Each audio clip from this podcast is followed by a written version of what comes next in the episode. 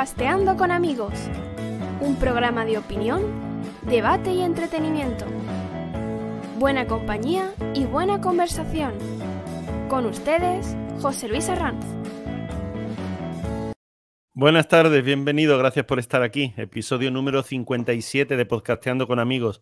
Hoy es 25 de noviembre de 2022 y hablaremos del precio de la gasolina y el diésel que están disparados en España. Seguiremos con el software anticopia de la Universidad de Málaga y terminaremos con el aterrizaje de los más en Twitter. Comenzamos, presento a mis compañeros de ruta en este día. Ángel Caparró, informático. El miércoles pasado, en vez de ver el partido de España en el Mundial de Fútbol, se fue al IKEA. Eh, buena, Ángel, ¿qué tal? Pues muy bien, bueno, eso no tiene, eso no tiene ningún mérito. El día que España jugaba el Mundial de Fútbol, mi mujer yo aprovechaba para volver a Almería porque estaba la, calle, la carretera despejada y vamos, como, sí. como, unos reyes. Sí, a mí me, pareció útil lo que hiciste, vamos, porque dice, joder, y queda para ti solo y para los empleados, claro, que no les quedaba otra. No, no, pero había, había gente, había gente, sobre todo el LGTBI, había mucho. Va, va, va, va. Ah, curioso, no, no, entiendo la, el nexo, pero bueno. ah, por aquello de la banderita de Qatar y tal, ¿no? De ¿no? Pues no sé, no sé. Vale, bueno, vamos a dejarlo. no sé en qué charco me, me estabas intentando meter. Eh, Adolfo Santo, informático, la app de Garmin dice que lleva más paso que yo esta semana. Dios mío, Adolfo, ¿por qué andas tanto? Si yo ando un montón esta semana. Pues esta semana no he andado nada. Joder. Esta semana lo llevo fatal. Estás en 60.000 y yo estoy en 40.000. Pues no mira de la semana pasada. Oye, por cierto, ¿por qué me sigues en Garmin? ¿Me sigues en Garmin, en, en Ágora, en el podcasteando? Dios mío, déjame vivir. Para tenerte fichado, ¿para qué te crees tú? Pues dobla el sueldo. Eso también. Bueno, oye, si quieres yo te lo doblo. No, eh, no hay inconveniente, lo digo en público. Gracias, Pepero. ¿Has visto qué generosidad? Alejandro Díaz, psicólogo callejero, más de 20 años como funcionario relacionado con el mundo de la seguridad vial. Buenas, Alex, ¿qué tal de nuevo? ¿Qué tal? Buenas tardes a todos y gracias por invitarme otra vez. Nada, nada, un placer tenerte aquí. ¿Tuviste el fútbol, Ale? Yo, bueno, ya aproveché para irme a pelarme. no, vea, no vea los futboleros que estamos aquí. ¿Tú, Adolfo, lo viste? Eh, eh, no. No, vale, otro, yo tampoco, yo tampoco. Vamos a ver, vamos a ver si a la quinta va la vencida. Eh, Miguel Rodríguez, informático y profesor titular de, de, universidad en la UNED, donde investiga en la mejora de las TIC en la educación y coordina un programa de posgrado en esta línea. Buenas tardes, Miguel, ¿qué tal? ¿Qué tal? Buenas tardes. ¿Viste el partido? por la invitación. Nada, eh, al, bueno, al, hilo de lo que estáis diciendo, lo que yo he leído es, bueno, yo vi el partido, llegué como un poquito antes del un poquito antes del segundo tiempo.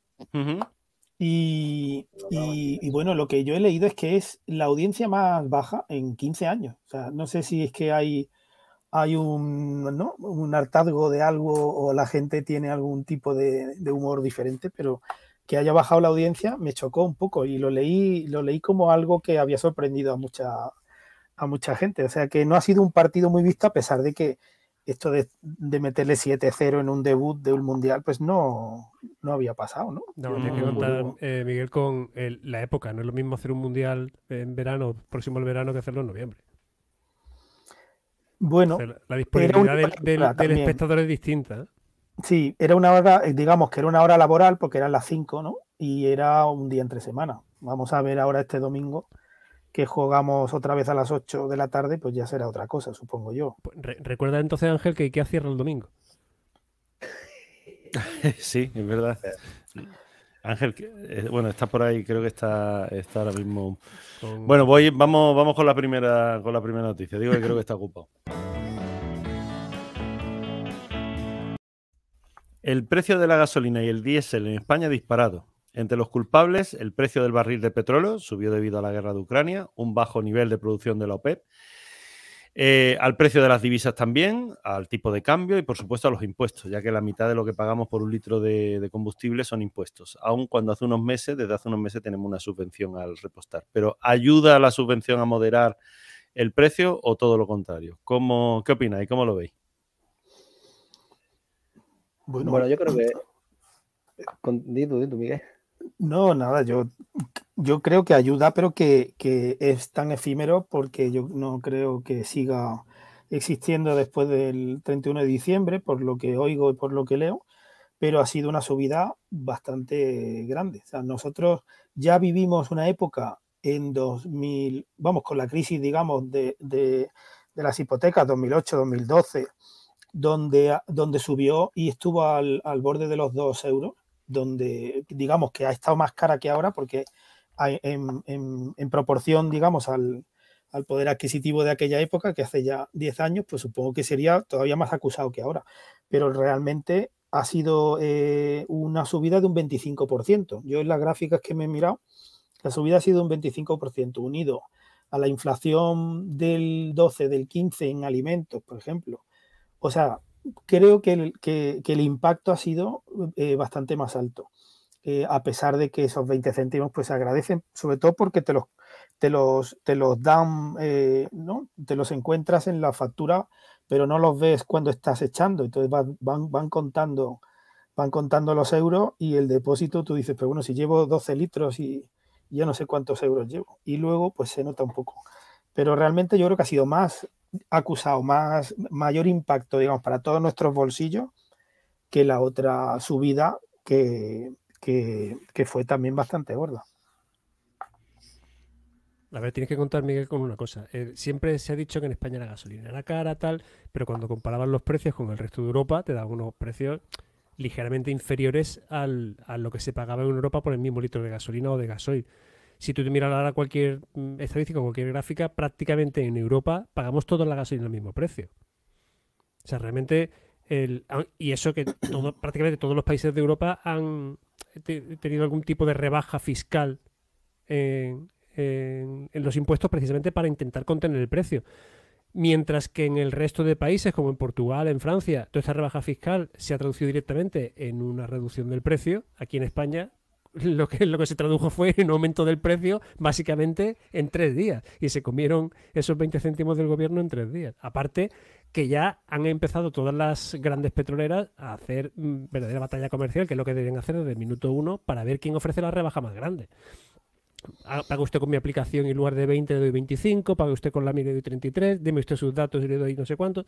Entonces, al final, el, libre mercado y un libre mercado liberalizado lo bestia ayuda a la contención de precios y no a subirlo. Entonces, creo que desde el, no soy economista, pero creo que desde el punto de vista del usuario final, el hecho de intentar subvencionar o regular un precio como el de la gasolina, al final lo que ha hecho es que todos paguemos eh, o sea que esa subvención haya desaparecido en el minuto uno. Y directamente los precios han encarecido 20 céntimos.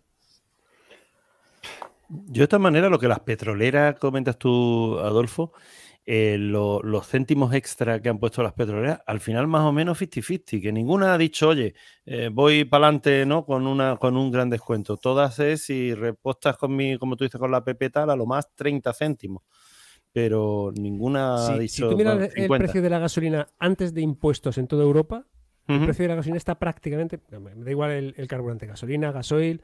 Bueno, si tal un poco. Hay más diferencia en el gasoil de calefacción, ¿no? Pero gasolina, gasoil, mm, por así decirlo, para automoción, el precio en Europa es prácticamente el mismo. Sobre 0,80 eh, euros el, litro.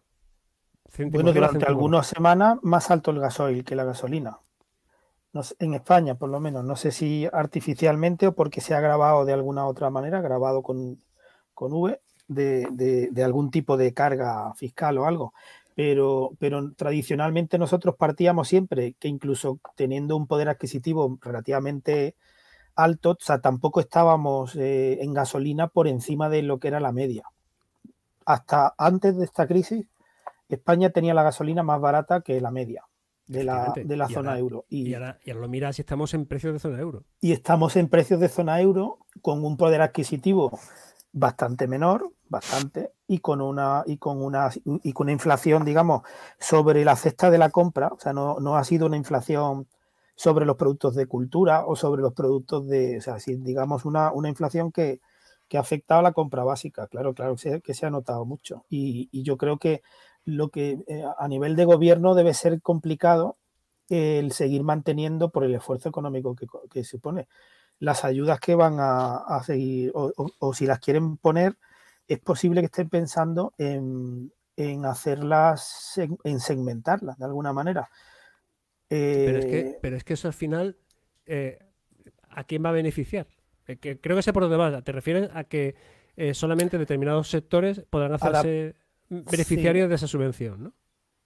Sí, sí, lo que pasa es que a mí eso me recuerda a los países que han, digamos, colapsado en algún momento por algún tipo de crisis. Y, yo tengo en, eh, el, ejemplo eh, de Colombia, que yo estaba allí, me, vamos, conozco un poco cómo funciona la, una sociedad que tiene todavía un nivel de desarrollo bajo y donde hay mucha gente que vive en el umbral de la pobreza. Entonces, el, mecanismo que han hecho, yo no sé si esto está extendido a Sudamérica algunos más, pero la gente sabe a qué estrato pertenece y te lo dice. Yo soy de estrato 1, de estrato 6, de estrato 4. Bueno, en España. ¿Y qué significa eso? Pues significa, hablan así, te, te, dicen este tipo de términos. Y entonces eso sí lo que significa es que estás catalogado dentro de un segmento y probablemente a lo mejor están pensando en algo así, lo cual también me hace ver que no estamos convergiendo a, o sea, no, no sé si estamos mirando hacia arriba o estamos mirando hacia abajo, hacia abajo desde el punto de vista económico. hombre, te hacía, te la broma, te decía que en España también, ¿no? En España somos todos clases medias. Sí, lo que la media baja. Verdad, Todos somos pero clase media, baja. El, baja no se dice casi. pero clase media significa clase media significaba, a lo mejor hace 40 años, la clase media consistía en que tú tenías tu casa en propiedad y tenías tu coche en propiedad. Y resulta que ahora, eh, esto ya es otro, digamos, derivar el tema hacia, otro lado, pero el precio de los coches, tal con las restricciones, digamos, que se están imponiendo, eh, se ha vuelto bastante caro. O sea, yo, el, el tipo de vehículos que te podías comprar hace 10 años no tiene nada que ver con lo que ahora mismo hay en el mercado. Fuera del segmento de la gasolina diésel, eh, te está subiendo a, prácticamente 1,5 más como mínimo de precio, o 50% más, o casi el doble. Entonces, hay cosas, elementos, digamos, de lo que era la clase media, que en España ha sido que te ibas al corte inglés, que tenías un coche y que pagabas la hipoteca de tu casa, que que, digamos que habría que verles qué estadística tenemos de gente que ha, salido de ese margen. Y eso a mí me preocupa porque me parece que es un indicativo de que, mm, bueno, pues, de que no vamos a no vamos a mejor, o por lo menos nos ha tocado una época en la que en la que nos ha tocado nos, ha tocado una época difícil para sobre todo para la gente que empieza su vida laboral y su vida eh, profesional. Yo eh, voy a Díale, di, di, Sí, lo que decía lo que, que tenía razón Ángel, que todo lo antes de impuestos, el precio del diésel a gasolina, que estoy mirando aquí varias comparativas, menos Luxemburgo, que poderosamente llama la atención, que es el que lo tiene a 0,58, todo lo demás de 0,83 en adelante. Entonces, el por qué esa diferencia mm, de precio dentro de la comunidad económica europea. Es que no llego a entender si el barril nos cuesta todo lo mismo, ¿no? A todos los países igual, ¿no? Eh, básicamente que por la carga fiscal, Ale. sí, pero si te fijas, es que Luxemburgo tiene una carga fiscal brutal, porque está a unos 60 lo que es el, ahora estoy mirando, la gasolina. Eh, es que está a precios, a precios, digamos, normales mm, de lo, de demás. O sea, se asemeja mucho. lo único que te llama la atención, si, si miras esa comparativa de precios, por ejemplo, es Grecia, donde la carga fiscal es ínfima comparada con el resto de los países de Europa y en cambio están pagando la gasolina como a 2 euros el litro y su poder adquisitivo es bastante inferior al de España. Su poder adquisitivo, me refiero, su sueldo medio es bastante inferior al de España. Es que cuando uno empieza a sacar salarios medios, te llama, te llama poderosamente la atención. O sea, que, el sueldo medio en Alemania esté en 52.000 euros y 26.000 en España, pues que mm, nos doblan el sueldo en un estornudo y pagan la gasolina exactamente igual que nosotros. ¿no? Eso es. Si ya te vas a, países de los llamados... Eh, los del norte, ¿no? De esta parte del norte tipo Suecia, eh, Finlandia y demás, ya el, cambio es brutal. El problema que yo veo es que al fin y al cabo, sea zona euro, no zona euro, sea España solo, eh, los políticos nos han colado ya que esto es así, que ahora mismo nos están engañando. Quiero decir, hay, hay eh, una subida del precio de, los combustibles eh, pero nos han colado que esto es así, nos engañan en cierto modo con, esa ayuda, pero dice, bueno, si con esa ayuda las familias ya van, vamos apretando, van, todo va, mm, el día que esas ayudas, mm, no sé si lo ha dicho Miguelo, que, el, esfuerzo ese no puedan hacerlo, se nos viene el tejado estoy Estoy plenamente convencido que si el 1 de enero del 23 desaparece la ayuda, en dos semanas los precios de la gasolina van bajando hasta igualar esos 20 céntimos. Estoy plenamente convencido. Porque al final es que es un tema de mercado, es un, y es un tema de libre mercado. Si lo problemático es que los combustibles o la energía, por así decirlo, no está plenamente liberalizada, igual que están liberalizadas las, las telecomunicaciones. O sea, recordad la época de vuestros padres. Niño cuelga que es conferencia. Sí. ¿No? pero está liberalizado.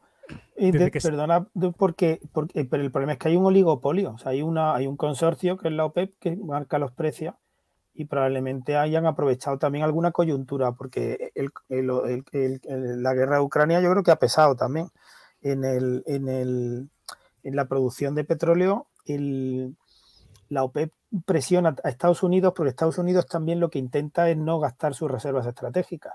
Y entonces los otros presionan para que el precio del petróleo suba y, les obliguen también a, tirar un poco de, ese tipo de, esas reservas. Y además ellos reducen la, oferta para que suban los precios. O sea que ahí, ahí digamos que ¿no? el mercado como tal no es muy muy efectivo aquí, porque hay un grupo muy reducido de, oferta, de ofertantes, digamos. Permíteme saludar. Eh, saludo y, te doy paso, Ángel. Eh, a los que están escuchándonos en directo en YouTube están comentando. Eh, saludo a Oscar Morales, a Julio Almazán, a Antonio Soler, a Ángel Soto, a Antonio Rando y no sé si me dejo alguien más, al menos de los que estáis hablando. Comenta, por ejemplo, Antonio Soler que en España todos somos clase media con nivel de inglés intermedio y consumidores de dieta mediterránea. Eh, Julio Almazán, por ejemplo, pone en duda que dice, ¿por, eh, ¿por qué ahora que el barril está a 88,65, el barril de Bren, la gasolina está a 1,82? Aquello, esa es la sensación de verdaderamente, no muchas veces de la ciudadanía. Dice, cuando sube lo que sea, en este caso el barril de Bren, nos suben, pero cuando bajan no nos bajan. Entonces da una sensación tal. Ángel Soto responde porque, bueno, también refino y vendo y me llevo la mejor parte de tal. Eh, bueno, está, están, están animados aquí con la conversación. Y por cierto, Ángel, ay, perdón, Antonio Soler ha dicho, ¿por qué llaman diésel al gasoil? Y dice, un tipo de motor que puede funcionar con aceite de girasol, no tenía ni idea. Te doy paso, Ángel, que te, que te he cortado antes. No, bueno, es que yo tengo una tarde un poco accidentada, pero no sé si habéis comentado el tema también de que, de que dólar pues bueno, con respecto, el euro ha bajado de valor con respecto al, dólar, entonces, bueno, el petróleo se paga en dólares. Imaginaos si, si la caída del, euro ha sido más baja, imagínate la libra, que ha caído una, barbaridad como lo habrán experimentado los, británicos, ¿no? El, aumento del precio. Quiere decir que dentro de ese, de ese, aumento también tenemos que tener en cuenta que es que el petróleo se sigue pagando en dólares y el euro al valer menos, pues sigue siendo más caro el petróleo. Por supuesto, y, la inflación, y la inflación pesa también, pero curiosamente, Reino Unido, que tiene una inflación desbocada, que creo que está en el 14%, eh, tiene la gasolina bastante más barata que el resto de Europa. Y está pagando de media el litro de gasolina a 1,20. Pero lo que decís mm. antes del dólar es, el dólar ha sido una, una, décima de diferencia. O sea, no ha sido, o sea, el petróleo, el problema del petróleo es que, es que se ha puesto a, ha subido un 50% en este año desde 2011 se mantenía en 1,4, 1,3, podía fluctuar uno, o sea, digamos que, eh, que, ha subido un 50%, yo no, vamos, tendrá que ver seguramente el dólar, pero yo creo que ahí hay, que ahí hay factores que, se nos escapan un poco, no, no lo relaciono ni con el dólar mm, y lo relaciono más con, que pues una especie de, de, movimiento tipo a menor escala lo que pasó en los años 70, ¿no? Que, que de pronto han apretado un poco las tuercas. Yo no, no, sé ahora mismo, la verdad es que no tengo datos de si Venezuela, que era el primer, la primera reserva casi del mundo, bueno, después de Arabia Saudí, eh, ha influido en eso, porque es un país que ahora mismo no está extrayendo ni la décima parte de lo que tenía, de, lo que puede extraer, porque allí se, cuando cambió el régimen, las, reservas que tenían, la, eh, digamos que el, tratamiento que hubo fue dejar eh, eh, sin explotar algunas zonas y eso ahora requeriría años de esfuerzo para volverlo a poner al ritmo que estaba. O sea que, que creo que puede haber allí el factor también político de, países que antes tenían, como Venezuela, que antes tenían mucho, mucho crudo al mercado y ahora pues se ve que no, no están produciendo tanto. ¿Y qué solución podríamos darle? ¿Veis alguna mm, solución? Que podamos volver como antes. Julio Almazán también comentaba que en 2008 el barril costaba 136,03 euros y el litro estaba a 1,11 y pico. Digo, por el comentario que antes he hecho, que ahora está más barato el, barril. ¿Qué solución tenemos? ¿O, estamos pues atados de pies y manos? La verdad es que la Unión Europea eh, cada vez que hablan, mm, eh, cuentan muchos nubarrones negros, digamos, de cara al futuro. Y yo lo asocio también al petróleo, pero vamos, los nubarrones económicos son que se va a prolongar la inflación, que se va a prolongar un poco la, desaceleración y que, que, todo este bache va a durar y va a tardar en, en, rehacerse. No sé si van a seguir subiendo los tipos de interés, pues no los quieren subir mucho, como en Estados Unidos, pero, pero no, las declaraciones son pesimistas, sí. Sí, está claro. En, tanto en cuanto dure la guerra de Ucrania y, a medida que se vaya metiendo más el invierno, la, ausencia del gas ruso va, a pesar mucho sobre la economía eh, global, ¿no? especialmente en, materia energética. Pero en el tema de la gasolina que nos ocupa, eh, creo que la solución, aunque sea impopular, es directamente no hacer nada. Y por no hacer nada me refiero quitar la máxima regulación posible. ¿La máxima? Eh, la máxima regulación, o sea, eh, ah, olvidarte de subvenciones de ningún tipo. Pero tú te refieres a bajar algún, impuesto, porque eso está grabado al 60%, ¿no? O sea, yo, que yo no, no, tengo el dato, pero me parece pues que tiene yo, un... Yo sí, lo tengo por aquí. El dato en España, eh, el impuesto de hidrocarburos que es fijo es, son 47,2 céntimos el litro. Y el IVA, a los precios actuales, se lleva unos 30 céntimos el litro. O sea, esto es unos 77 céntimos de, por cada litro de combustible son impuestos. Es una pasada, ¿eh? Es una pasada. Sí, pues es más de un tercio, ¿no? Eh, no, no, es, casi, casi un, es, casi un 50%. Casi un 50, sí, más de un 40. casi, casi un 50% el, eh, lo que son los... Claro, es lo que... es la guerra política que se traían, ¿no? Ha subido el precio de la gasolina y usted, eh, señor Estado, se está hinchando las arcas con lo que está eh, ingresando a, base de, IVA y puestos sobre hidrocarburos. ¿no? Al final creo que con independencia de que, se, de que debería tocarse la carga fiscal que en general se, se, soporta en España, creo que en el tema de la gasolina lo mejor que se puede hacer es no subvencionar y dejar que el precio se estabilice. Y seguramente nos encontremos con que eso en, en 15 días que a lo mejor me equivoco, pero yo creo que, así puede ser. Y es que una vez terminada la subvención, en 15, 20 días, manteniéndose los niveles de precio del, barril de Brent, pues nuestros precios bajen y estén pues en la misma referencia que estábamos hace un año, unos 15, 20 céntimos por debajo de la media europea. Pero no le interesa, ay, perdona Alejandro, no le interesa a los gobiernos este tipo de, de ayuda porque quedan como los buenos de la película.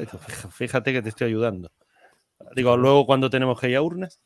Claro, ese será el juego, ¿no? evidentemente. Mm. Así que mientras tengamos una clase política, y lo digo en general sin ningún tipo de color, que se preocupe más de su supervivencia que del bienestar del, del, pueblo a que supuestamente representan, pues así, nos va. Mm. Alejandro, te, te cortaba antes.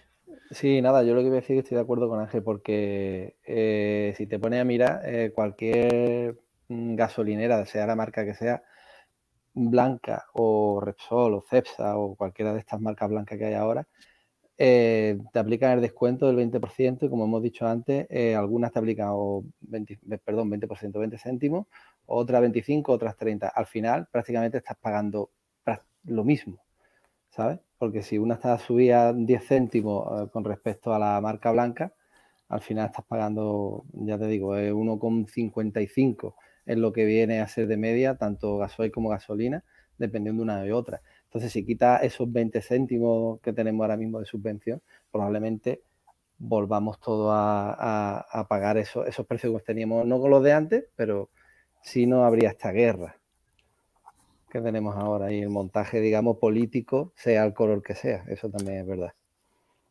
Es verdad que cuando te embarcas en una subvención como esta, a ver cómo la quitas porque yo creo que volvemos a, lo de antes.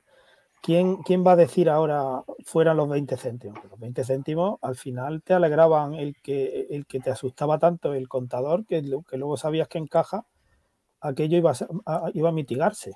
Pero Miguel, si ya te lo están cocinando, si ya lo siguiente que en enero es, ya no va a ser para todos y solamente para determinados sectores.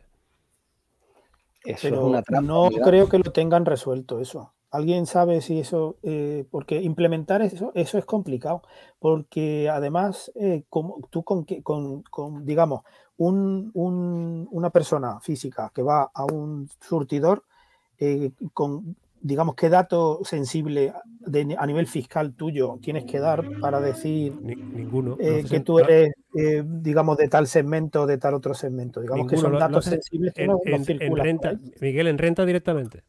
Fíjate dónde voy. O sea, ya no es que te vayan a hacer el descuento directo en caja, sino ya cuando te haga la declaración de renta vamos hablando. Sí, pero el tema, el tema yo creo de Miguel que, comenta, dice, ahora tú llegas a la gasolinera y ¿qué pasa? te van a decir, los, pobres, los pobretones por aquí y los no, no, no, pasa nada. más por aquí para no hacer el descuento. que no, que... es mucho más sencillo, que no pasa absolutamente nada. Tú llegas, pagas y, si eres un profesional te vas con tu factura. Y al final del año coges las facturas que tengas de, ah, vale, vale. Y, luego te lo... Claro, en renta dices, mire usted, de todo esto tengo... Eh, me puedo descontar tanto dinero por la, por la gasolina. Y se acabó. lo podremos orientar, lo, podremos eh, enmascarar como quiera y darle todas las florituras y todos los bonitos eufemismos que nos dé la gana. Pero es que básicamente, y además que si lo piensas, oye, que, que si lo que quieres promover es que los precios no suban, o sea, contener un poco la inflación eh, a base de, mantener, o sea, de, hacer que los márgenes de los profesionales no tengan que subir por culpa de la inflación y de los precios de la gasolina, eh, esto se podría haber puesto de minuto uno, pero claro, es mucho más, mm, digamos, populista, es mucho más beneficioso de cara a, unas posibles elecciones decirle que, le he bajado yo el precio de la gasolina a todos los españoles. ¿no? Sí, es más chulo proponerlo que, como, como decía Miguel, eh, tú estás viendo en el surtidor que, estás echando 70, 80 euros y dices, no, no, tranquilo que ahora llego allí y el de la gasolina me dice son 62 y eres feliz. Porque somos muy felices a los descuentos, ¿no? Entonces yo creo que esa sensación... ¿Cómo llamaba nuestro, nuestro psicólogo de cabecera, eh, Juan Miguel Enamorado, cómo llamaba estos premios? no me acuerdo, los has pillado. Sí, sí, no, no, que se, me acaba de venir a la cabeza y nos, ah, comparamos un poco con, los likes, ¿no? Y, la, y lo que hacían las ratas ah, del laboratorio Para, para conseguir comida, ¿no? No sé si nos estará escuchando. estos premios así como inmediatos, ¿no? Que nos da que esa ligera satisfacción. Sí, sí, sí. La dopamina esta, ¿no? Que te, ¿no? que te da el subido. Mm. Sí, sí, sí, sí, va por ahí. Que bueno, vamos, vámonos al, vamos a dejar la gasolina, nos vamos al siguiente. El software anticopias de la Universidad de Málaga. Luis Felipe Romero, profesor del Departamento de Arquitectura de Computadores de la Escuela Técnica Superior de Ingeniería Informática de la Universidad de Málaga y uno de los creadores de este software, comenta sobre un examen online durante la pandemia. Cuando arrancó la prueba, pedimos a los alumnos que tuviesen encendido el micrófono durante todo el tiempo. En el silencio comenzamos a escuchar un ruido nítido que se colaba. Era alguien que dictaba las respuestas. Al parecer algún alumno le chivaba la respuesta por un pinganillo. Así que quiso buscar una forma para evitar que el alumnado copiase. Junto a su compañero Gerardo Bandera comenzó a trabajar en un software capaz de generar un número inimaginable de exámenes con un nivel de dificultad similar y capaz de corregirlo en el instante. El resultado fue Casium, una página web plataforma lectiva por la que ya se han interesado otras universidades. ¿Qué opináis? Es verdad que, fue una situación de la noche a la mañana, eh, porque hasta ese momento los que sois o hemos sido profesores, eh, dice, bueno, al alumno lo ves. O sea, el alumno está claro que si te está intentando copiar es que lo calas desde el minuto uno. Pero aquí no, aquí los tenías en casa tranquilamente en pijama. Era, era un problema. Bueno, tú, Miguel, igual lo habrás vivido en primera persona, ¿no? Bueno, yo eh, a mí me, resulta interesante el, sistema, claro, yo he visto, he visto gente copiarse, he visto gente, hemos vivido de todo, pues nosotros nos mandan, eh, en la, la, UNED es una universidad que manda a sus profesores de tribunales, digamos, de todos los exámenes que hay en España, entonces, digamos que, tenemos, hay un, y de hecho es obligatorio, digamos, participar en esas comisiones de servicio, o sea que, que como mínimo tienes que ir a dos al año y como máximo te puedes apuntar a cinco y te mandan, eh, te mandan, te desplazan a, los 70, a cualquiera de los 70 centros que hay por ahí. Unos más grandes, otros más pequeños y unos inmensos. Yo cuando empecé en la universidad era la época todavía en la que había unos exámenes muy masivos y aquello era, eh, aquello era, claro, que era un, era, era, un, sitio donde tenías que estar, digamos, mirando a ver que no se copiase nadie. Pero yo creo que de un tiempo a esta parte lo que ha pasado es, por un lado, que se ha tecnificado el tío que copia. Ahora, eh, lo que decían ellos del, pinganillo es que los tienen, digamos, secretos. O sea, tú, tú, ves a alguien o que está con un abrigo cuando no tiene por qué, o que está con un gorro cuando, cuando no toca, o que tiene el pelo, la chica tiene el pelo por, por delante de la oreja y no sé cuánto, y, muchas veces la gente de los centros y los profesores que estamos por ahí decimos, oye, eh, ¿qué, te pasa? O, o, quítate un momento el, el abrigo o déjame ver un momento a ver si tienes algún dispositivo o algo. Y otras veces han tenido que poner inhibidores, no de los que tienen las autoridades, que son de móviles, pero sí de los que tienen, de los que inhiben, digamos, algunas frecuencias de, de Bluetooth. sí, del espectro este ya más normal con permisos y con cosas de esas. O sea que, vamos, que en la universidad es que hay una casuística de gente y de, gente que además paga para que le arreglen el, tema, porque lo de tener, cuando tú empiezas a, digamos que toda la sociedad eh, pasa por unos filtros en los que tener un título es una cosa que realmente es que eh, llega un momento en el que con las titulaciones ha pasado que, que muchas veces es que es simplemente una barrera administrativa, no es por el conocimiento que luego te va a hacer falta para desempeñar. Sí, aunque sea para opositar, ¿no? Yo conozco a, mucha gente que hizo psicología simplemente para opositar a la policía, ¿no? Sí, sí, sí. Para entrar ese tipo de cosas. Porque, simplemente porque no lo vas a usar. O sea, no lo quieres para desempeñar nada. Lo quieres porque te abre una puerta. Y eso lo, y eso lo, puedes comprar y, y, habrán visto, pues que, vamos, si la UNED tiene bastantes mecanismos de, contramedidas, digamos, de este tipo de cosas electrónicas. Y luego, aparte, el tema del, examen y de la metodología que tenían en la, en la UMA, en la Universidad de Málaga, que me pareció interesante porque nosotros hemos tenido el problema en la pandemia también. O sea, la universidad nuestra no cerró, no hizo ningún, ya digamos, nosotros como profesores lo único que hicimos fue dejar de ir al despacho, pero la docencia y el día a día no cambiaba nada de manera que, no, supuso un cambio así a nivel organizativo de, nosotros, pero sí que pasó con los alumnos. Y, cuando, y lo que hicieron era que teníamos un sistema en pruebas que pasó a estar en explotación, pero que no servía para evitar la copia entre los alumnos, que es lo mismo que le había pasado a la, UMA.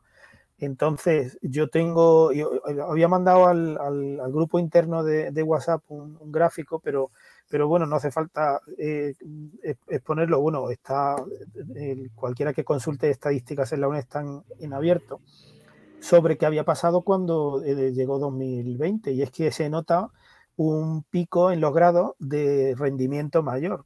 Pues es que eso está debido claramente al sistema de evaluación que primero se basó en trabajos de menor de menor dificultad que todos los exámenes y que, y que bueno, pues sí que ha, servido para darnos cuenta que no sirve tener a la gente en casa. Y lo, interesante de lo de la UMA es que ellos eh, lo que han conseguido es eh, parametrizar los exámenes de tal manera que hacen un examen distinto a cada persona. Porque todos los datos están aleatorizados, digamos, los datos que, plantea el programa eh, y, el, software lo que hace es componer un, hasta donde lo he, lo he mirado, compone un ejercicio diferente para cada alumno. Entonces esa, esa, claro, esa adaptación es, eh, eh, estupenda, digamos, porque, porque te deja ese margen para, que sea imposible que tú le digas al otro qué resultado va a salir, porque te va a salir diferente.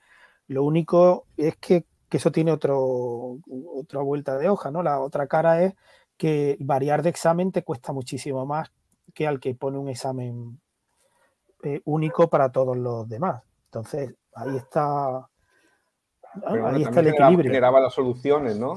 Una cosa es evaluar un, examen de filosofía y otra cosa es evaluar un examen de, pues en este caso era de arquitectura de, ordenadores, ¿no? La, asignatura del, departamento. No, pero de todas formas, eh, eh, y siguiendo un poco el razonamiento de Miguel, yo recuerdo con auténtico pavor los exámenes que tenía en, la escuela de informática cuando decían, os podéis traer los apuntes que os dé la gana. O sea, esos exámenes eran brutales. Sí, verdad. Cuando daba miedo cuando decíamos. ¿no? Los exámenes de MATLAB que, tenía, que lo hacías con el ordenador, o sea, tenía, que, resolver los problemas con él. Bueno, pero, pero aparte de lo de MATLAB, eh, que era eminentemente práctico el tema del MATLAB, pero yo recuerdo eso, eh, exámenes de, puede usted traerse los apuntes que le dé la gana, que eso es lo de menos, o sea, tiene usted que haber trabajado los apuntes. Entonces, hacer exámenes donde seguimos dependiendo de la memoria más que del trabajo o de tu práctica en sí sobre esa materia, mm, creo que me parece una equivocación, ¿no? Que el, efectivamente el, software debe ser maravilloso y debe hacer unas ponderaciones de unos ejercicios donde el nivel de dificultad es prácticamente idéntico, pero al final te estás enfrentando a que si te acuerdas exactamente de cómo se resolvía aquello o si has tenido algún problema menor en la resolución de una ecuación eh, chorra o alguna rastre de signo chorra, ¿no? Cuando ya el resultado es totalmente inverosímil con lo que se supone que debería darte.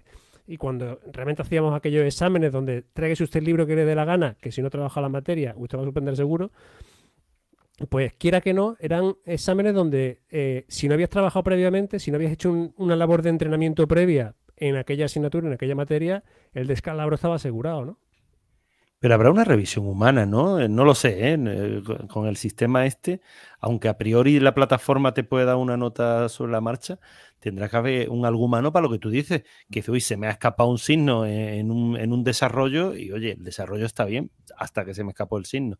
Bueno, siempre se ha valorado eso, a veces se ha valorado de mala Criterio, criterio Exactamente, del profesor. Eso el, el, derecho a revisión no te lo, no te lo cancelan, ¿no? Claro, claro, claro. Bueno, pero, ¿Os, recordáis, recordáis en, los baños, en estos exámenes que dice Adolfo que no que dejaban todo tipo de libros? ¿Recordáis, no? Que nos dejaban ir al baño. Y en el baño te podías encontrar con los compañeros y bueno, estabas allí, pues cada uno lo suyo. Y oye, que el ejercicio 3 está, te dice, da igual, los desarrollos son de tal manera que no, que, en un minuto de baño no vamos a, aquí a solucionar nada. O sea que al final no se hablaba del examen. Yo es que no sé, recuerdo aquella, aquel momento como un poco curioso, ¿no? Que pueda salir de un examen hasta, hasta la universidad. A mí jamás me habían dejado salir al baño en un examen. Bueno, yo lo que creo es que hay mucha variedad de, pruebas. Por ejemplo, yo, claro, tengo la, imagen de la universidad mía que, que, tiene de todo, digamos, un poco. Entonces, están los ingenieros, pero también están los de psicología o los de o los de humanidades o los de educación que tienen exámenes muy diferentes. Entonces, un examen de didáctica escolar o, pues o, de derecho, pues se adapta poco a lo mejor a este, este mecanismo. Aparte que, no, que el profesorado, y yo incluido, eh, combinamos partes del examen de diferentes maneras. Yo, nosotros a lo mejor podemos poner una parte que es y otra parte que es un caso práctico y, y eh, está condicionado por pasar por pasar los test. Por ejemplo, eso también en, psicología, que tienen muchos alumnos, eh, es, todo el examen es tipo test. De manera que a lo mejor tú puedes anotar algo, como habéis comentado antes, pues un, algo que tú has visto, pues esta pregunta tiene algún fallo, pues lo, lo escribes ahí, pero en cualquier caso ese test se corrige solo. Es lo que pasa con esta, con este sistema de la, de la UMA, que es interesante, pero bueno, que, lo que es corrección de test automatizada es hace bastante tiempo, por ejemplo, que, en la UNED se hace, antes se hacía con, con hojas de, lectura óptica que luego el profesor metía en, un, en, un, en una lectora en, en, cada facultad y ahora el alumno lo que hace es entregar el examen y, y como se digitaliza y se escanea en el momento de entrega, digamos que ni viene papel a la sede central de la UNED, ni, ni hace falta que el profesor lo corrija, pues lo corrige el sistema directamente. ¿Y sobre la marcha se le, dais la nota? O... Sí, esa misma tarde puede tener la nota. Si es un test, al día siguiente la tiene en su, en, su, en su sitio. O sea que, que digamos que, que pero lo que yo digo de la variedad de exámenes es que en la vida real, o sea, si tú te presentas una oposición, probablemente tengas eh, tres pruebas. Una de, que tú dices de memoria, pero claro, es que tú tendrás que tener los conceptos, eh, los conceptos claros. No te vas a poner a, ver qué es el indubio pro reo eh, en, el libro porque te salga no sé qué. Yo me imagino que el abogado tendrá que tener un bagaje mínimo de hablar la misma terminología que sus colegas. Quien dice un abogado dice un médico o dice un informático. Y luego, y, luego puedes tener otro, otra serie de pruebas que son que son prácticas, que son ante un tribunal, me, refiero a, que, a, una oposición, digamos lo que es la vida o una entrevista de trabajo, que te ponen a hacer, a ver tú, tú qué, puedes hacer o cómo, cómo resolverías este problema, qué harías tal. O sea, que, digamos que, son combinaciones de pruebas. Y, yo lo que veo difícil de adaptar de esta solución es a, extenderlo a la variedad de temáticas que hay en, la docencia universitaria un montón de áreas y, no todas son científicas. Entonces ahí lo veo más complicado. no, sin, duda, lo es. Dígale. Aquí está diciendo que para informática, matemática, ingeniería, física, pero luego también mm, me sorprende esto porque dice que se ha convertido en una herramienta lectiva, que dice que es posible porque al generar un programa una cifra casi inimaginable de pruebas, el alumno puede realizar para practicar eh, cada vez que quiera. O sea, que puede hacer un montón de té como si estuviera en la autoescuela. Claro, eso como antes te, ponías a buscar exámenes de otros años, de ¿qué pusieron en el año 66 y no sé cuánto? Buscando exámenes antiguos para ver qué te podía salir en el, en el examen, ¿no? Pues ahí tienes un generador de, problemas, o te había hecho todos los problemas del libro y ya no sabías cuál hacer, ¿no? Claro. Ángel, confiesa, ¿acabas de decir que buscabas en la universidad ejercicio del año 66? No, corrían por ahí. Estás abuela cebolleta total. ¿eh? Eh, corrían por ahí los. Es verdad que corrían, ¿eh? Había fotocopias de uno, de otro. Que había, una especie de, como de, digamos, de memoria colectiva. Te buscabas a alguien de otros años y, circulaban, circulaban en ejercicios muy antiguos, que a veces volvían a salir o, parecidos. Haces bien, haces bien porque el profesorado hace lo mismo. Se va, se va, se va a buscar los ejercicios donde puede porque hacerse un problema de cero nuevo, súper chulo, que, filtra perfectamente este concepto y este tal, eso es, eso es eh, de, vamos, de publicarlo en un paper. No es una cosa que tú todos los días se te ocurra. Claro que se reutilizan y se hacen exámenes tal. Lo que pasa es que tú ahí, la guerra consiste en que tengas tal, tal batería de, exámenes reutilizables, ¿no? Que, que, no puedas, vamos, que si te lo sabes todos es que eres un fenómeno, o sea, directamente, pues perfecto. No sé si os acordáis de este que sale en Alonso Fin, del enano mm. este que está en lo alto de una semiesfera y había que calcular el punto en el cual el enano despegaba el culo de la semiesfera al caerse, ¿no? ese, era, un clásico, ¿no? Eso yo, lo he visto que lo han puesto alguna vez. Pero que, que sí es verdad que, los exámenes, eh, yo en mi época de profe, eh, se repiten, pero aún así, o bien es que creas mucho, a lo mejor en el tiempo, porque vas haciendo modificaciones, vas haciendo pero hay alumnos que tú ves y dices, ver, si tenéis por ahí los exámenes que sé de años anteriores fotocopiados, ¿cómo no habéis sacado el de este? Que es primo hermano. O sea, que no tiene tampoco unas grandes diferencias. Eh, me dice, bueno, sí, pues bueno, sigue habiendo alumnos que no estudian, ¿no? Que no te hacen... yo no, sé si he comentado que el autor del, que el autor del programa, este uno de los autores, es mi cuñado, ¿no? Felipe, ¿verdad? Sí. Felipe, sí. Y Felipe, curioso, pues Felipe, cuando, cuando yo acuerdo cuando estaba de profesor aquí en la, en la UMA, eh, era, era, era mm, sabido que si el día antes del examen ibas a preguntarle cualquier durilla, pues el tío te cogía y te largaba algo parecido a lo que iba a caer en el, en el examen, ¿no? También me ha hecho un poco que, que haya venido Felipe a luchar contra el tema este de las copias, ¿no? Porque en ese sentido sí era, vamos, sí era un buen profesor y ponía problemas difíciles, pero, pero no iba por ti, ¿no? Sí, eso yo creo que todos hemos tenido, ¿no? Profes con, de, esa, de esa forma, ¿no? Que le preguntas dudas los días antes y te dicen, ah, esto es importante o tal, ¿no? Y te dejan caer, ¿no? Un poquito de, de cómo va a ir el tema. Pero bueno, eh, yo es que mm, cuando he sabido del, sistema este anticopia y más cuando sabía ¿no? que, Felipe era tu, cuñado, eh, es que esto no había pasado nunca. Quizá UNED sí, porque, claro, como tú dices, Miguel, vosotros siempre habéis sido ya a distancia. O sea, que el virus os pilló, dice, bueno, nos pilla pero no, normal. no hemos hecho exámenes Exactamente, claro, ahí está, ahí está. Eh, entonces, de toda una vida haciendo exámenes en presencial, con profesores vigilando, mirando, que, que, al final ya tienes una técnica y, y dices, bueno, si, si, alguien sale de un examen, yo tengo esa sensación después de haber sido profesor, si alguien sale de un examen y dice, me he copiado, dice, no, te ha dejado copiar el profesor o los profesores que estaban vigilando. Eh, se puede controlar muy fácilmente, ¿no? Cómo, cómo se mueve, cómo, ¿no? Hay, hay una forma eh, gesticular del alumno que dice, este va a copiar o está intentando, está, ¿no? Eh, de esta manera, de esta otra. Pero claro, hacer los exámenes fuera, yo es que sigo viendo que, que realmente, con respeto, con todo mi respeto para Felipe, es muy difícil, salvo en materias muy concretas. Pues dice, no sé, un examen de, de derecho, al fin y al cabo un examen de derecho, ¿cómo consigues que el alumno no tenga delante un par de folios con no sé, cámaras 360 moviéndose por su dormitorio dando vueltas, o sea, no sé, lo veo complicado.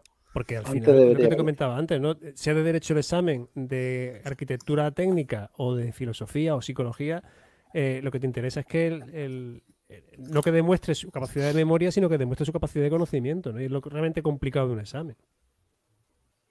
Sí, sí, sí, sí. No, pero eso es lo complicado de un examen y de un alumno que, que hay quien ha sacado grandes notas en exámenes de la parte de ciencia, de matemática, de física o de tal con memoria. Y dice, pues va, fatal. Ya luego ya, te darás ¿no? el porrazo en algún sitio. Seguro, vamos. O te haces político y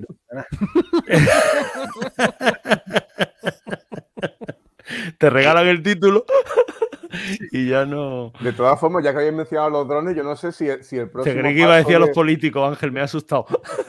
digo, va, va, digo, ahí va la, la, caña. Y el próximo paso de departamento, porque mi, mi, cuñado me enseñó una vez una, un desarrollo que había hecho muy curioso, porque ahora están trabajando con, con temas de drones, ¿no? Y entonces había, había hecho un proyecto que era, eh, utilizando el problema, la resolución del problema del viajante, era un dron que recorría hasta el último milímetro de, la, de la, los montes de Málaga como, como vigilancia para vigilancia de fuego, ¿no? Entonces calculaba, calculaba en cada momento una trayectoria optimal para que no quedara un solo centímetro cuadrado sin recorrer por el, por el dron, ¿no? En el menor tiempo posible. Y la animación está súper curiosa. a ver si la encuentro un día por ahí y os la, y os la enseño, ¿no? La siguiente sería poner drones en los exámenes y, estas cosas, o, o, inteligencia artificial para vigilar, ¿no? Bueno, eso lo hacen los chinos. Los chinos tienen en las clases, que esto, esto ya asusta, un sistema de inteligencia artificial para ver si el niño se está aburriendo, o si está atendiendo, o si está con cara de no enterarse de nada. O sea que, en fin, que no, no, sigas dando ideas porque, porque vamos, el mundo del, mañana asusta, asusta un poco. Bueno, pues nos vamos y al último que, nos comemos el, el episodio. Vamos. Y Elon Musk aterrizó en Twitter. Llegó con un lavabo en las manos, anunció el despido de 3.700 empleados, casi la mitad de la plantilla, y en un mensaje al resto de la plantilla, el jueves pasado aseguró que solo un rendimiento excepcional se considerará suficiente para permanecer en la empresa y es que más dio 36 horas a los trabajadores para que decidiesen su continuidad en la empresa. debían pensar si estaban dispuestos a trabajar de forma extremadamente dura, incluyendo más horas extras, fines de semana y noches enteras, eh, para mostrar su auténtico compromiso con la compañía. Si no, la única opción era pues, abandonar el puesto de trabajo. ¿Qué os parece la que se ha liado en, Twitter? Además lleva tiempo porque quiso comprarlo, no tal, acciones que no tal, al final lo consiguió. ¿Cómo lo veis? Posiblemente se habrá pasado, pero vamos, también posiblemente habría un grado, un grado de asentismo de asentismo en el trabajo bastante. No asentismo en el caso de Noé, ¿no? Todos conocemos, hemos estado en empresas donde hay gente que va y no sabe, no sabe exactamente qué es lo que hace, ¿no? Y también hay gente que se hincha de currar y que, y que no le brilla, ¿no? Entonces, bueno, pues ha entrado como un, como un elefante en una cacharrería. Yo, yo creo que este es un tío muy listo y no lo veo tan, yo no lo veo tan así, o sea, no, no, no, no veo que haya sido una cosa torpe, digamos, por su parte. Yo creo que ha sacudido el avispero, porque aquí una componente, hay una componente política en, Twitter. O sea, Twitter, él, este hombre ha venido a, por ejemplo, lo que ha anunciado hoy o ayer ha sido, eh, o sea, ha puesto una encuesta, ha hecho dos encuestas. Una para ver si le devolvían la cuenta a Trump, que ha estado como 52, 48, una cosa así y ha ganado que le devolvían la cuenta. Hay algunos memes memorables de, lo que es. Luego Trump no ha escrito nada, o sea que, le ha devuelto la cuenta, pero, el otro estaría rebotado y no, ha dicho ni pío. Pero la otra encuesta que ha hecho así o sí le, devuelve las, eh, cuentas que estaban bloqueadas, digamos, por Twitter, por, por algún motivo que no sea un motivo, eh, digamos, de tipo legal o, delictivo, digamos, una amnistía a las cuentas suspendidas. Y ahí ha salido como un 75-25, o sea, una cosa así. De manera que, que, digamos que él está pensando o está, eh, lo que tiene en la cabeza es el modelo que tenía Twitter de, libertad de expresión o de, o de libertad de discurso. Y ahí ha ido a saco. Y de hecho se ha reído porque es que ha puesto, ha puesto tweets eh, partiéndose de risa de la sede, eh, por ejemplo, en la sede de Francia, de pronto abren un armario eh, la sede de Twitter y encuentran camisetas con el pajarito azul, pero de pronto se encuentran un armario entero lleno de, de, camisetas que ponían Stay Walk. Los walkers, como sabéis, pues son toda la izquierda norteamericana, es el Partido Demócrata, y, y, que hace un armario, digamos, con, ahí, con contenido político dentro de una empresa como esta. Entonces, eso, vamos, él lo contaba con, los emojis de las risitas, las lágrimas saliendo de los ojos y tal. Digo, bueno, pues eh, tiene un componente industrial, empresarial, no sé qué, pero aquí está claro que tiene un componente político y, que va con, con, esa, con esa intención, digamos, de, no seguir el juego o de, abrir un poco, eh, o, yo qué sé, de sacudir ese avispero de los medios de comunicación que en Estados Unidos eh, están, digamos, a flor de piel los dos, las dos tendencias. ¿no? Yo creo que el sesgo de Twitter eh, es evidente, independientemente de, la ideología que tú tengas, es más permisivo en, un determinado sentido que en otro, ¿no? Hay muchas veces que, que suspenden cuentas pues, por decir buenos días porque determinado número de, gente que están organizadas para echar, echar cuentas abajo, suspensiones abajo. En España hay un grupo que se llama Red Bear o algo así, Pájaro Rojo, algo de eso, que se dedica por sistema hacerlo, ¿no? Entonces, bueno, pues la gente está en Twitter porque era un sitio que estaba muy poblado y donde podías poner opiniones, pero la verdad que había bastante gente quemada de, cómo funciona Twitter, ¿no? De su sesgo que tiene. No, yo creo también que, que Elon Musk es, es uno de los mejores con aquello del, espectáculo de continuar. O sea, él dice, Twitter es mío, yo voy a hacer estos cambios y, y montó el show, porque entrar ya de por sí eh, con el lavabo en las manos ya no, y, curiosamente había una cámara grabándolo, eh, ya es el show, ya es el espectáculo en los más. O sea Hombre, es que es algo más que un, vamos, un financiero o un empresario, porque bueno, Donald Trump sabemos que ha hecho hoteles, su padre era rico, pero, pero este hombre, coño, está, está poniendo cohetes que suban, vayan y vuelvan, ¿no? Bueno, algunos más rápidos que otros, ¿eh? Sí, bueno. No, no, pero, es, que, antes de eso en, Estados Unidos se había quedado sin cohetes, había que pagar a los rusos para ir a todos los sitios, ¿no? Y, eh, el único que está haciendo más o menos lo mismo es Boeing, ¿no? Imagínate una empresa que ha surgido de, la nada a estar quitándole, quitándole, comiendo el terreno a Boeing, ¿no? Sí, valorar un vamos, a mí me parece una persona, pues de a lo mejor del, nivel de Tesla en su momento, de este tipo de, de tíos que, que, son lo que se llama ahora el palabra es disruptivo. O sea, de pronto llega y hace las cosas de manera diferente de todos los demás. Y, aquí pues estaría todo el mundo esperando a que, a, que se estampara. Pero yo creo que realmente el tema laboral, por ejemplo, yo creo que ha sido eh, eh, premeditado en el sentido de que él sabía que tenía que, armar el suficiente ruido y, y, la suficiente presión, digamos, sobre todos los empleados como para limpiar ese, ese Twitter que él quería de todo aquel que tuviese un sesgo como el que tú has comentado, Ángel. O sea, un, un, sesgo de tipo político porque quiere otro modelo. Y claramente yo creo que se le ve. O sea, que no creo que haya sido un error el, despedir y que de pronto haya tenido que llamar por teléfono, sino que, ahí ha habido, yo creo que alguna otra, ha, habido una visión un poco más a, largo plazo, de decir, aquí la única manera de que esto cambie a nivel laboral es haciendo este ruido. y, y parece que estoy tirando toda la cubertería porque estoy entrando en la tienda de los, de los vasos dando patadas, pero al final pues parece que, se mantiene y a todo el que le dice a todo el que le dice te vas a, te vas a estampar, pues le suele contestar, digo Elon Musk en, en su propio timeline, le suele contestar de una forma así muy demoledora. O sea que yo por lo, la impresión que tengo, y eso sin, sin saber nada de los eh, insights así de interiores de, la empresa. Yo es que creo que, que lo, que, sabe lo que hace.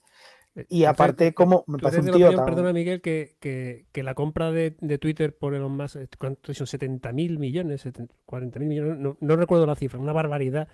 El, ¿Realmente estaba estudiado? O sea, no, no es un capricho de niño rico que se quiere comprar su red social, sino que realmente tiene detrás un modelo de negocio que va a explotar en breve. Sí, sí, yo de capricho, este, este no es un, este no es un niño que le den caprichos, que le, de, que le den rabietas o qué tal, tío. Eh, Para empezar, él, ya gana ese dinero desde Tesla y le acaban de pagar, de pagar 56 mil millones de, su empresa. O sea, no es un tío, si esto estamos hablando de un, de un señor que es que ha inventado, o sea, digamos que ha cambiado el mundo en tres o cuatro ámbitos. Ha cambiado el mundo de los coches, ha cambiado el mundo de los cohetes y ha cambiado, ahora está cambiando el mundo de la comunicación. Y, acuérdate de PayPal, ¿eh? Y, ah, bueno, y fundó PayPal, o sea, quiere decir que tiene un histórico. De verdad, sí, sí, sí. O sea, este, este, tío es, es el, el, el, Tesla, porque Edison se ha visto que al final lo único que quería era la corriente continua, que yo no servía para nada. Es el Tesla, ¿no? El que, el que cambia, el, un tío que cambia el mundo con dos o tres conceptos. Y, y yo lo veo, yo no lo veo para nada un, un oportunista ni un improvisador. No, yo tampoco creo que lo sea. Eh, mm, primero, aunque para él pueda ser más o menos calderilla, no es calderilla, son muchos millones. Eh, mm, seguro que está todo calculado. O sea, el lavabo lo tenía comprado desde hace meses. O sea... no, hombre, lo que dicen es que el, eh, precio, el precio de, Twitter no era, no era ese. O sea, el precio de mercado podrían ser, creo que eran unos 23 mil millones o, o 15 mil, entre 23 mil y 15 mil, porque es muy difícil de, de evaluar, ¿no? Entonces, claro, eh, todo el tema fue que, lo ha pagado demasiado, demasiado caro. Sí, de hecho quería pagarlo, o sea, de hecho lo ha tenido que pagar porque incumplía alguna directiva legal. O sea, si tú haces un, un tanteo, eh, eh, creo que tenía ya, digamos, la, la, obligación de aceptar ese, ese tanteo a nivel legal, no sé la legislación americana. Pero la cosa es que cuando ya la ley ha dicho tienes que ir a por él, el tío ha ido a por él y ha hecho lo que él quería hacer. Y, todo el mundo, el planeta, estaba pensando, pues se va a estampar, eh, se van a ir todos y no sé qué, y, los, la CBS que se fue ya está volviendo. Y, yo no, no, sé cuál más ha amagado con irse y no se han ido. O sea que, mm, no, sé, yo lo veo. Yo os pregunto, ¿lo de, ¿lo de Mastodon lo veis o no lo veis? Yo es que no soy usuario de Twitter, ¿no? O sea, me llegan, me llegan los que me llega pero lo del paso a Mastodon vosotros lo veis, yo no termino de, ver, de verlo claro, ¿no? Y menos la estructura que tiene de, de pequeñas comunidades independientes, no sé. Yo, eso, ese, ese, paso no sé lo que, en, qué, en cuál es el, el sentido de eso. Mastodon, Mastodon es una nueva red social que ha salido como queriendo ser la heredera de Twitter. Son servidores descentralizados y bueno, hay pequeñas comunidades en las cuales tienen el control, quiere decir que no hay un control total, ¿no? Pero claro, habrá, gente que tenga el control de sus pequeñas comunidades. Y claro, claro esta labor de, censura o de limitación de contenido, sobre todo por temas de copyright, ¿no? Pues no sé cómo lo van a gestionar. Por lo que me dices, ese modelo lo agrava, no lo, no lo mitiga, ¿no? O sea, frente al de y se va Mastodon. Como decían los templarios, miré con los sarracenos, ¿no? Bueno, puede ser, pero vamos, eh, hay, unas audiencias mucho más limitadas. Si el problema es que ahora mismo la, cualquier influencia que tú tengas pasa por, por audiencias masivas. Y como se están perdiendo las audiencias masivas, pues la gente ha dejado de ver la tele y se ha pasado a las redes. La única que hay con esa, ese impacto son, son redes como esta, donde además está la intelectualidad porque no es Facebook que está, yo no, sé qué generación es, que, o sea, la nuestra y alguna más, pero que nadie con 18 años se abre cuenta ya en, ese tipo de sitios. Y el, Facebook desde luego que no. Y el resto de, ¿no? Y el resto de, redes son, son, son para posar, ¿no? TikTok y, y, y Instagram y no sé cuánto ya son otro tipo de cosas, son para exhibirte eh, a nivel social, pero. TikTok es para hacer el tonto. O para hacer, sí, para estamparte, porque algunos hacen, dicen. Joder, algunos hacen, por Dios. Sí, sí. Vamos, que tendrá la cuenta más saneada que, ¿no? que quien os habla, pero eh, Dios mío, algunos es que, es que lo hablábamos el otro día en otro de los episodios, que dice, mira, TikTok te ves cada cosa. Yo es que aún no he aterrizado bien en TikTok, lo decía el otro día, aunque mi niña me dice, no, no, es que ya cuando, ¿no? Como cuando el algoritmo aprende, ya empieza a mostrarte lo que a ti te gusta. Y dices, pues, joder, pero mientras tanto me, muestra gente haciendo eh, soberanas estupideces en la cocina o bailes imposibles. ¿no? Oye, pero eso se monetiza luego seguro y, sí, Claro. No, no, sí, el tema es saber bailar un poco y no tener vergüenza. ¿Qué, Es la economía, imbécil, es que no hay más. Sí, sí, sí, no, no, no. hay, que, hay, que, monetizarlo hasta el tiempo libre. Y, sin monetizarlo es con tres totis haciendo tonterías delante de una cámara, pues lo que sea que venda. Me da igual. Necesito captar tu atención, que pases por aquí y que mi enunciante vean que has hecho clic. Punto. no, pero bueno, es que las cosas van apareciendo y desapareciendo. Hace muchos años teníamos la lista de correo y había lista de correo con. Yo, tenía una lista de correo con, con 1500 usuarios, ¿no? Y llegó un momento en que se dejó, se dejó de usar y ahora se utiliza una cuenta de, de WhatsApp que es mucho más intrusiva, ¿no? pero parece que la gente le gusta cada vez que le molesten más. O sea, se quejan de la campanita, pero eh, eh, se mete en, en, redes sociales que te molestan, que te, que te dan la campanita, ¿no? Lo que decía Juan Miguel Enamorado, el, el, tic, la galletita de la rata. estamos aquí con los likes como locos. Sí, sí. Esto es el. ¿Cómo se llama ahora? Black, Mirror, la serie. Bueno, yo me tomaría otro café, pero se nos ha acabado el tiempo. Eh, lo siento, pero nos vamos. Eh, Adolfo, gracias. Llámame corta rollo, lo entiendo. Pues hoy no te voy a llamar corta rollo. hoy no, hoy te libras de ser corta rollo. Pero vamos, que animas una fiesta, ¿eh, macho? Qué barbaridad. Además, de verdad. cuando está la cosa más cardeada es cuando la, cuando la Llega el, llega el, tío, se lleva el tocadisco y la pelota. Ahora que... Un placer, ¿eh? Me encanta. lo mismo digo, lo mismo digo. Eh, Ángel, gracias. Ya no enseñarás tu cocina. Bueno, algún día. Sí, está lenta pero segura. Ale, muchas gracias. Hasta otro día. A vosotros. Hasta luego. Miguel, Miguel, gracias. Hasta pronto. Muchas gracias. Hasta luego. A ti. Eh, adiós a todos. Volvemos pronto. Gracias. Saludos. Hasta aquí el programa de hoy. Gracias por compartir este tiempo con nosotros. Hasta pronto.